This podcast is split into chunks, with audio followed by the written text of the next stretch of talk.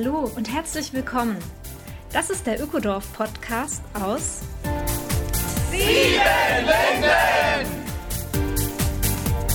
Wir laden dich ein in unser Ökodorf. Hier leben 150 Menschen seit über 20 Jahren nachhaltig und gemeinschaftlich zusammen. Ein gutes Leben, eine gesunde Zukunft ist ganz real möglich. Lass dich anstecken. Mein Name ist Simone Britsch und ich wohne hier.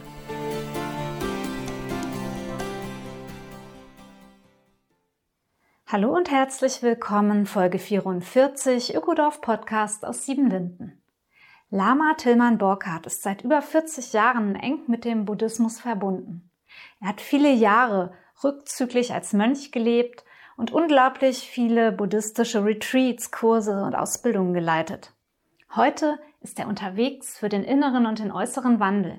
Sein Anliegen ist es, eine zukunftsfähige Lebensweise aus der Weisheit der Stille zu entwickeln und damit politisch zu wirken. Dafür steht er mit dem Institut für zeitgemäßen Buddhismus. In dieser Sache reist er auch ins Ökodorf. In nur zwei Wochen wird Lama Tillmann unser Siebenlinden besuchen und ein großes Retreat anbieten.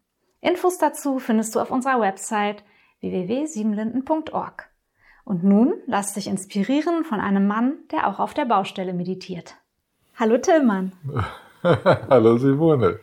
Ich freue mich, dass du dir Zeit genommen hast für dieses Gespräch und ich bin neugierig auf zeitgemäßen Buddhismus. Lass uns auch damit gleich einsteigen, weil dieser Begriff, der, der sticht einem ja einfach ins Auge und wirft ganz viele Fragen auf. Was ist denn zeitgemäßer Buddhismus? Naja, zeitgemäßer Buddhismus ist natürlich immer die Antwort von buddhistischen Praktizierenden auf die Fragen der Zeit. Und das ist eigentlich immer schon so, schon seit zweieinhalbtausend Jahren. Ich wollte mit diesem Institutsnamen aber auch ausdrücken, dass wir einen modernen Ansatz folgen, wo die traditionellen Formen nicht so im Vordergrund stehen und die Themen der Gesellschaft sehr viel stärker betont werden. Das war so das wichtigste Anliegen. Und auch um klarzumachen, dass es für uns heute zeitgemäß ist, traditionsübergreifend zu arbeiten, dass wir aus der Vereinzelung der verschiedenen Traditionen, Linien ein wenig aussteigen möchten und unser Haus, unsere Aktivität öffnen wollen für Praktizierende aus dem südlichen Buddhismus, aus dem nördlichen, aus dem Zen-Buddhismus, ja, also was wir so als Theravada und tibetischen und Zen-Buddhismus kennen, dass, dass das traditionsübergreifend ist. Ja, was hat dich denn an unserer Zeit, also an unserer Epoche, an, am Zustand der Welt gerade so angesprochen, dass du diesen Buddhismus nochmal betont zeitgemäß gestaltest? Schau, ich war 21 Jahre buddhistischer Mönch und äh, habe lange Männerretreats geleitet, drei, sechsjährige Männerretreats, auch länger. Und zum Beispiel finde ich es zeitgemäß, dass die Geschlechter zusammenleben und zusammen praktizieren. Ich finde es wichtig, dass wir Paarbeziehungen einbeziehen in unsere meditative Praxis, dass es alles zum spirituellen Weg wird. Und unsere Gesellschaft jetzt ist für mich auch aus politischer, gesellschaftlicher Sicht einfach herausfordernd. Da sollte die Stimme der buddhistischen Praktizierenden, also auch der Meditierenden, die sollte nicht fehlen in dieser Zeit, wo so, man kann sagen, das Profitdenken unglaublich die Welt pusht und den Rand der Zerstörung bringt. Und das bewegt mich schon seit mein ganzes Leben. Ja, ich war früher politisch sehr aktiv. Das wollte ich auch wieder zusammenbringen. Weißt du, so zeitgemäß bedeutet für mich vernetzen, bedeutet für mich systemisch denken, bedeutet alles miteinander zu bedenken, sodass nicht nur die spirituelle Praxis irgendwo in einer Ecke stattfindet, sondern in einer Nische meines Lebens, sondern wirklich das ganze Leben durchdringt. Ja, wenn du auch von der Zerstörung von der Natur zum Beispiel sprichst, dann sind wir ja auch beide sicherlich einig, dass wir einen Wandel ganz dringend benötigen im Denken, im Fühlen, im Handeln, gerade jetzt zu diesem Zeitpunkt auf der Welt. Und du bist ja nun eher der Spezialist für den inneren Wandel. Und ich finde es spannend. Ja, Ich finde es spannend, äh, von dir mal zu hören. Wie siehst du den Zusammenhang denn vom inneren Wandel im Menschen hin zum ja wirklich äußeren und ganz materiellen Wandel, der letztendlich auch die Ökologie dann im Äußeren betrifft? Ich will es mal so sagen, ohne einen inneren Wandel kann ich nicht wirklich gut einen äußeren Wandel stimulieren. Das waren frühe Erfahrungen bei mir. Ich war noch, äh, das war noch in der Studentenzeit. Ich hatte eine Umweltschutzpartei gegründet in Freiburg hier. Wir waren vor den Grünen noch die ersten, die die 5%-Hürde hier genommen haben im Stadtrat. Das war die bunte Liste damals. Und äh, die äh, Mitarbeitenden, also wir alle, die wir da zusammen waren, die Demos organisierten, die, die Wahlen vorbereiteten, es war offenkundig, dass wir unter denselben Emotionen litten und auch schon Rivalität sich zeigte und Machtgerangel und so weiter. All das, wogegen wir eigentlich waren und dessen Auswüchse wir damals schon anprangerten, aber wir hatten es selber nicht aufgelöst in uns. Und für mich war klar, sobald wir in Positionen der Macht kommen, läuft dasselbe ab wie das, was wir jetzt kritisieren. Wir müssen unbedingt innerlich an uns arbeiten diese emotionalen Muster auflösen. Und ich habe mich dann ganz intensiv dieser inneren Arbeit zugewendet und habe das Gefühl, jetzt ist das eine ganz andere Situation. Jetzt kann ich anders mit diesen Themen umgehen. Ja, spannend, wenn du auch vom emotionalen Innenleben redest. Du hast eben sogar gesagt, unter Emotionen leiden. Und das steht ja auch bei dir im Kontext von Meditationspraxis, ja.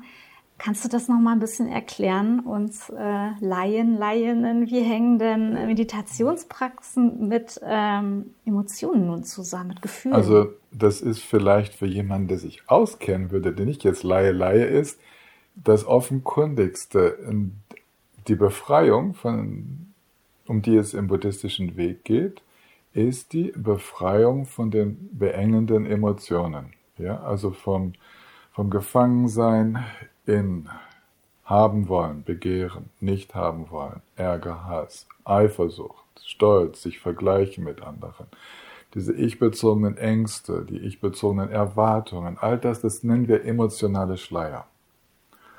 Und wenn man jetzt zum Beispiel aus der tibetischen Tradition den Begriff für Buddha nimmt, Sangye, dann würde Sang bedeuten, all diese emotionalen Schleier sind gereinigt, wir sind frei davon und G, das zweite Silbe bedeutet, und die inneren Qualitäten sind voll zur Entfaltung gekommen. Das ist also wirklich die Essenz der buddhistischen Meditation. Bedeutet es nichts mehr zu fühlen? Nein, alles zu fühlen, alles zu fühlen, ganz fein. Wir fühlen immer feiner. Dafür ist die Meditation ja da, immer feiner zu spüren. So, das sind, wir entdecken Räume, Nuancen von Gefühlen, subtile Gefühle unter den Gefühlen, als ob, als ob wir so durch mehrere Schichten durchgehen würden und eigentlich merken, dass in der, in der Tiefe uns ähm, eine Sorge um uns selbst motiviert, auf deren Grundlage dann die ganzen anderen Emotionen entstehen. Es geht darum, diese Sorge um sich selbst aufzulösen. Das klingt nach einem spannenden Weg auf jeden Fall mit viel Forschergeist auch, sehe ich eindeutig. in deinen Augen, die, die ja. Augen, die die anderen jetzt nicht sehen können. Ja, eindeutig. Ein Weg der Forschung. Mhm. So können wir das nennen. Mhm. Ja, und wie kommt man dann von diesem Meditationskissen, von der Selbsterforschung, vielleicht auch aus so einem ganz angenehmen Gefühl von Stille und innerem Frieden, wieder ins konkrete Handeln und ins Wirken für die Welt? Ja, das ist wie so ein Neustart. Also erst entspannen wir all das, was uns einengt und fixiert und blockiert, kommen in diesen gelösten Raum, gelöste Geistesräume und aus diesen gelösten Geistesräumen führt uns unsere, würde sagen, unsere Resonanz, unsere Feinfühligkeit, die führt uns dann in Situationen, wo wir hilfreich sein können und dann gilt es in den Situationen immer wieder sich weiter so zu entspannen, wie wir es auf dem Meditationskissen gelernt haben, aber diesmal in der Aktivität. Also auch während wir miteinander sprechen. Also bleiben wir beide ganz entspannt und das, der, der Geistesraum, der weite innere Raum ist da und ja, manchmal so einmal durchatmen, sich wieder erinnern, den Raum sich öffnen lassen und dann entspannt weitergehen. Ja, zu den vielen Aktivitäten, die sich auch um dich und um das Zentrum für zeitgemäßen Buddhismus äh, ranken, kommen wir später noch in diesem Gespräch.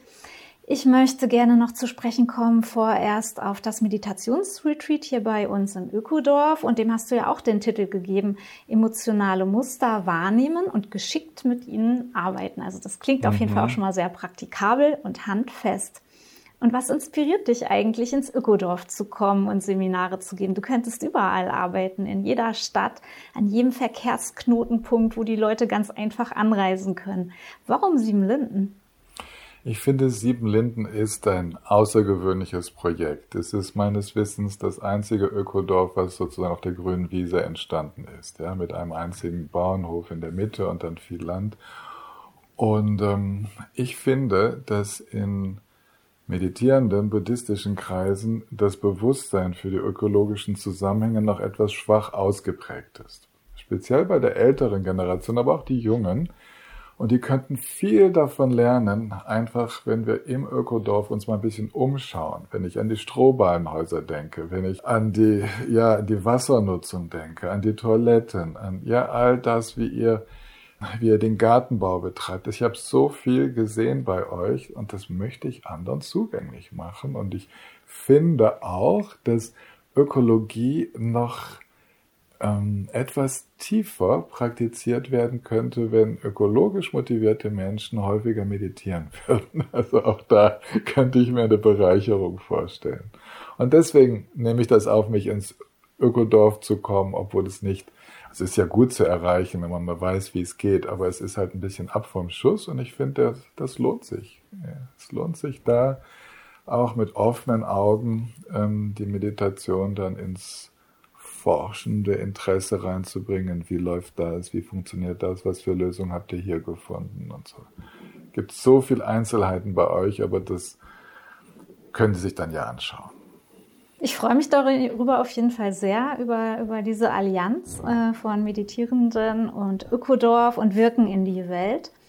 Und ähm, will vielleicht noch kurz erzählen von unserem Haus der Stille. Das kennst du ja, mhm. Tillmann. Mhm. Und das hat nämlich dieses Jahr einfach so einen schönen Abschnitt, weil nach 13 Jahren, wo sich hier Menschen ehrenamtlich und auch mit viel Eigenleistung um das Haus der Stille bemühen, ähm, findet es dieses Jahr mit einer allerletzten Schicht Lehmputz ein finales Bauende. Das freut uns alle sehr und besonders die Gabi Bott, die sich hier doch ziemlich dafür engagiert hat, ähm, ist ganz erleichtert, dass dieser schöne Bau, dieser kleine runde Bau mit Gründach und Lehmofen und Holzboden nun fertig wird dieses Jahr. Und da warst du ja auch letztes Jahr mit deinem ja. kleinen Retreat. Wir hatten ja so, so ein Mini-Retreat mit dir letztes Jahr unter Corona-Bedingungen. Mhm. Hast du noch Erinnerungen an das kleine Haus? Du, das ist wunderbar. Das war ja so ein kleines Schnupper-Retreat und die runde Form des Hauses hat mir unglaublich gefallen. Ich hatte früher immer runde Häuser in jeder Größe gezeichnet und, und mir immer vorgestellt, dass ein Meditationsraum so gestaltet sein soll. Und die Atmosphäre da drin ist wunderbar. Und wenn ich mir jetzt vorstelle, dass die damals Plastikverkleidung, die das die Fenster noch schützt und so, wenn das jetzt alles weg ist und es wirklich brauchbar wird, wir werden auf jeden Fall auch Meditationen dort machen. Wir werden uns auch aufteilen, wenn es sein muss, einfach, dass alle mal diesen Raum kennenlernen. Es ist ideal, also wenn Leute einfach mal ins Ökodorf kommen wollen, um einfach diesen Raum zu nutzen, das ist einfach schon sehenswert, fühlenswert, würde ich sagen. Eine ganz feine, warme Schwingung ist in dem Raum. Ja, auch nochmal hier an dieser Stelle wirklich ein Dank an Gabi und vielleicht zum allgemeinen Verständnis noch, wir sind ja kein spirituelles Ökodorf, sind auch kein buddhistisches Ökodorf, aber die meisten von uns können doch mit Spiritualität und Meditation irgendwie was anfangen für sich selber. Und so ist dann dieses Haus auch jederzeit Tag und Nacht für alle offen und jede und jeder kann dort ja, sich einfach hinsetzen und sich besinnen auf die eigene Art, was beten, was einfach sein und eine Kerze anzünden. Mhm. Und ich finde das eine sehr schöne Geste von ja, von Gabi auch, dass sie dafür gesorgt hat, dass so am Rande, am ruhigen Rande des Ökodorfes dieser, dieser Ort einfach entstanden ist. Das finde ich auch ganz wunderbar und ich kann mir vorstellen, weil ich so ein Frühaufsteher bin, dass alle, die Lust haben, mit mir schon bevor wir unsere gemeinsame Meditation machen, dass wir dort einen Treffpunkt machen morgens. Wenn die Vögel anfangen zu zwitschern, dass wir dort, dass wir dort uns treffen. Ja, die Vögel sind wirklich, wirklich laut. Vielleicht haben wir auch schon Froschgesang, wenn ihr oh, hier ja, seid, genau. vom Teich rüber. Das könnte sein. Ja, und ich bin neugierig, Tillmann, auf die Art, wie ihr baut. Ja, wir haben ja eben schon ein bisschen über diese Strohballen-Lehmbauweise bei uns geredet, wo auch das Haus der Stille eben äh, in dieser Bauweise erstellt wurde. Und wie läuft es bei dir, bei euch in eurem Zentrum mit den Gebäuden? Hier unser, unser Institut für zeitgemäßen Buddhismus ist in einem alten Schwarzwaldhof von 1837 und der hieß schon Grüner Baum und wir durften diesen Namen übernehmen von unseren Vorbesitzern. Die Vorbesitzer waren 97 Jahre hier als Familie und wir haben also eine alte Baustruktur vorgefunden, die wir jetzt voll ökologisch ausbauen. Das heißt, wir kommen leicht auf diese Werte, dass wir ein 85% Energieeffizienzhaus machen und haben jetzt schon viele Lehmwandheizungen, Lehmdeckenheizungen. Wir haben jetzt keinen Lehmofen gebaut, das habe ich mal in einem anderen Haus. Wir haben einen, einen Kachelofen, aber ohne irgendwelche elektrischen Zutaten. Äh, ein Kachelofen, der so groß ist, dass sich zehn Leute draufsetzen können und der so die Energie, die Wärmezelle im Innern des Hauses macht. Wir haben neben dem, dass wir nicht immer den Pelletofen stark benutzen müssen. Fassadendämmung, Photovoltaik, Solarthermie, Elektroauto. Wir haben Regenwasserzisternen im Garten und äh, für die Klospülung.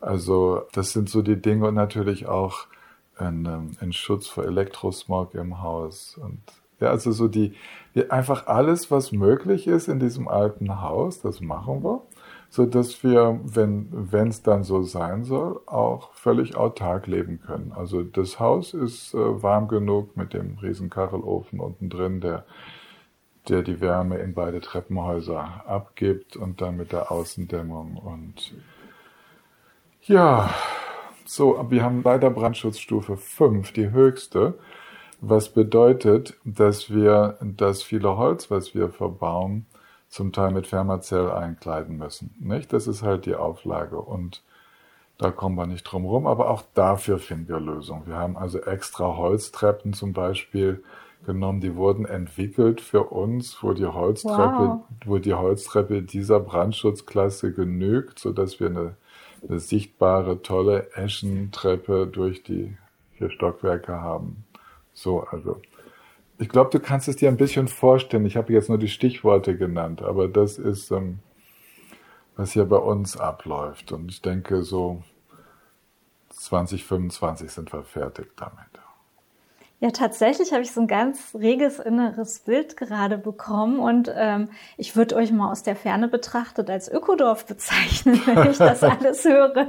ja, wir sind, wir sind 28 Bewohner, ja, von denen sind 20 ständig da, die anderen Plätze sind für kürzere Retreats, also ab einem Monat ähm, kann man zu uns kommen. Ein Monat ist schon lang für den Normalbürger aber viele von uns sind mehrere Jahre in Meditation zurückziehen, um als Meditationslehrer dann später auch anderen zu dienen.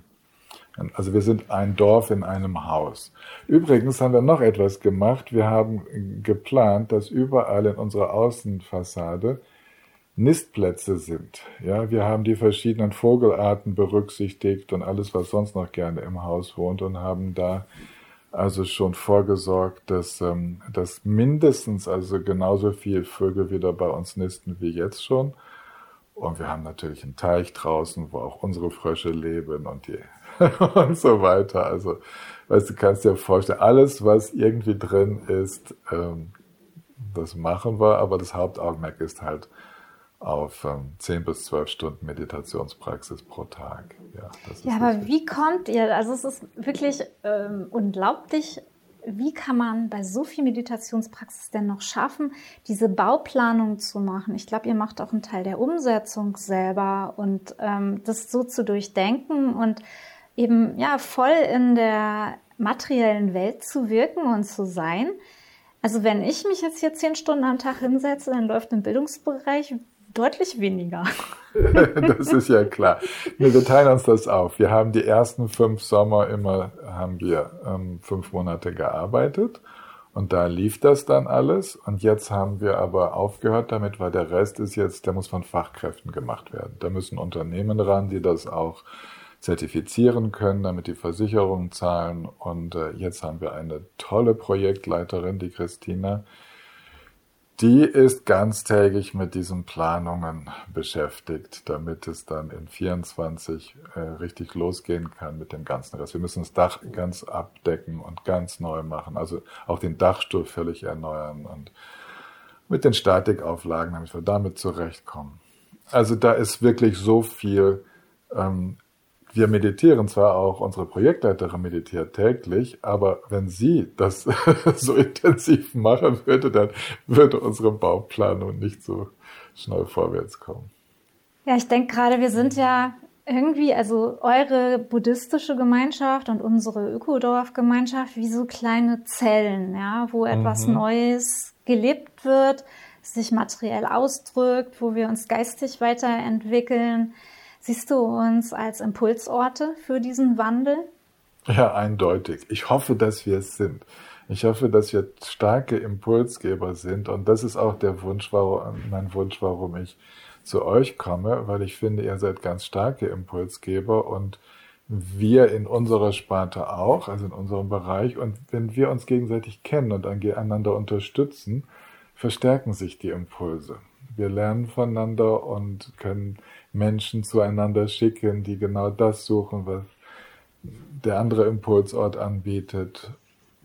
Genau, also ich, ich halte uns für Impulsorte und ich halte das auch für meine politische Aktivität, dass ich Menschen beibringe, wie sie sich entspannen können, wie sie mit ihrem Geist vertraut werden, die Emotionen auflösen können. Also ich halte das für eine echte äh, politische, gesellschaftliche Aktivität. Ja, danke dafür deine Worte und auch für dein Engagement. Äh, magst du noch eure Website vielleicht durchsagen? Wir werden die auch in den Show Notes posten, aber dass diejenigen, die jetzt auch richtig neugierig geworden sind auf diesen Ort, der sich Ekayana mhm. Zentrum nennt. Ja, Ekayana mit äh, E-K-A-Y-A-N-A geschrieben und dann kommt minus Institut institut.de. Wenn man das eingibt, ekayana-institut.de, landet ihr sofort auf der Webseite. Und wenn ihr Tillmann, also T-I-L-M-A-N-N, ekayana-institut eingebt, dann landet ihr auf meinem Blog. Und auf YouTube haben wir einen eigenen Kanal, das ist auch Ekayana Institut auf YouTube. Einfach eingeben oder grüner Baum, kommt man dahin. Naja, und das andere, wir haben noch einen Verlag, der heißt Nobu Verlag und so, also da gibt's noch, gibt's noch das eine oder andere. So könnt ihr uns finden, ja. Was daran natürlich das? sehr deutlich wird, ja, ihr macht euch öffentlicher, ebenso auch wie viele mhm. Ökodörfer sagen, wir können uns nicht einfach zurückziehen und das gute Leben hier für uns entwickeln und praktizieren, sondern wir sind zugänglich, wir sind für euch da und ja, kommt gerne vorbei, ähm, wo auch immer. Es gibt so viele gute Orte und lasst euch inspirieren. Und ja, vielleicht mich, ein, äh, hm? wenn ich dich unterbreche, mir fiel gerade noch ein, das Wichtigste ist, wir haben überhaupt keine, drucken keine Broschüren und so. Die, die sich informieren wollen, die müssen sich für den Ekayana Newsletter dann auf der Webseite anmelden. Das war noch ein Info, was ich noch weitergeben müsste. Gern. Ich werde das alles auch posten. Also wer mhm. dann nachsehen möchte, kann das gerne in den Texten unter dem Podcast alles finden. Ja, und ich freue mich jetzt einfach auf den 17. Juni diesen Jahres, wo du hier anreist und ja, den Unterricht gibst, wie wir mit den Emotionen anders umgehen können, geschickt mit ihnen arbeiten. Das finde ich so schön im Titel. Und ja. ja, lade gerne ein, wer da noch dabei sein möchte den Tillmann erleben möchte, Siebenlinden kennenlernen möchte, da auch sehr gerne zu kommen. Ich finde übrigens, ähm, dass du uns da einen sehr guten Preis gemacht hast. Also es gibt unglaublich teure Meditationsveranstaltungen ich freue mich sehr, dass wir da einen äh, auch Sozialrabatt anbieten können für Menschen, die es einfach nicht so dicke haben. Oh, das finde ich auch wunderbar. das, äh, das freut mich. Es müssen eigentlich alle kommen können. Wir müssen es für alle möglich machen. Ja, du ganz herzlichen Dank und bis ganz bald hier vor Ort. Danke dir, Simone. Wir sehen uns wirklich ganz bald. das war sie, die neue Folge des Ökodorf Podcasts aus Siebenlinden. Besuche uns auf www.siebenlinden.org oder direkt im schönen Ökodorf. In unseren Seminaren lernst du die Welt von morgen nachhaltig und gemeinsam zu gestalten. Der Ökodorf Podcast aus Siebenlinden ist eine Produktion vom Freundeskreis Ökodorf e.V.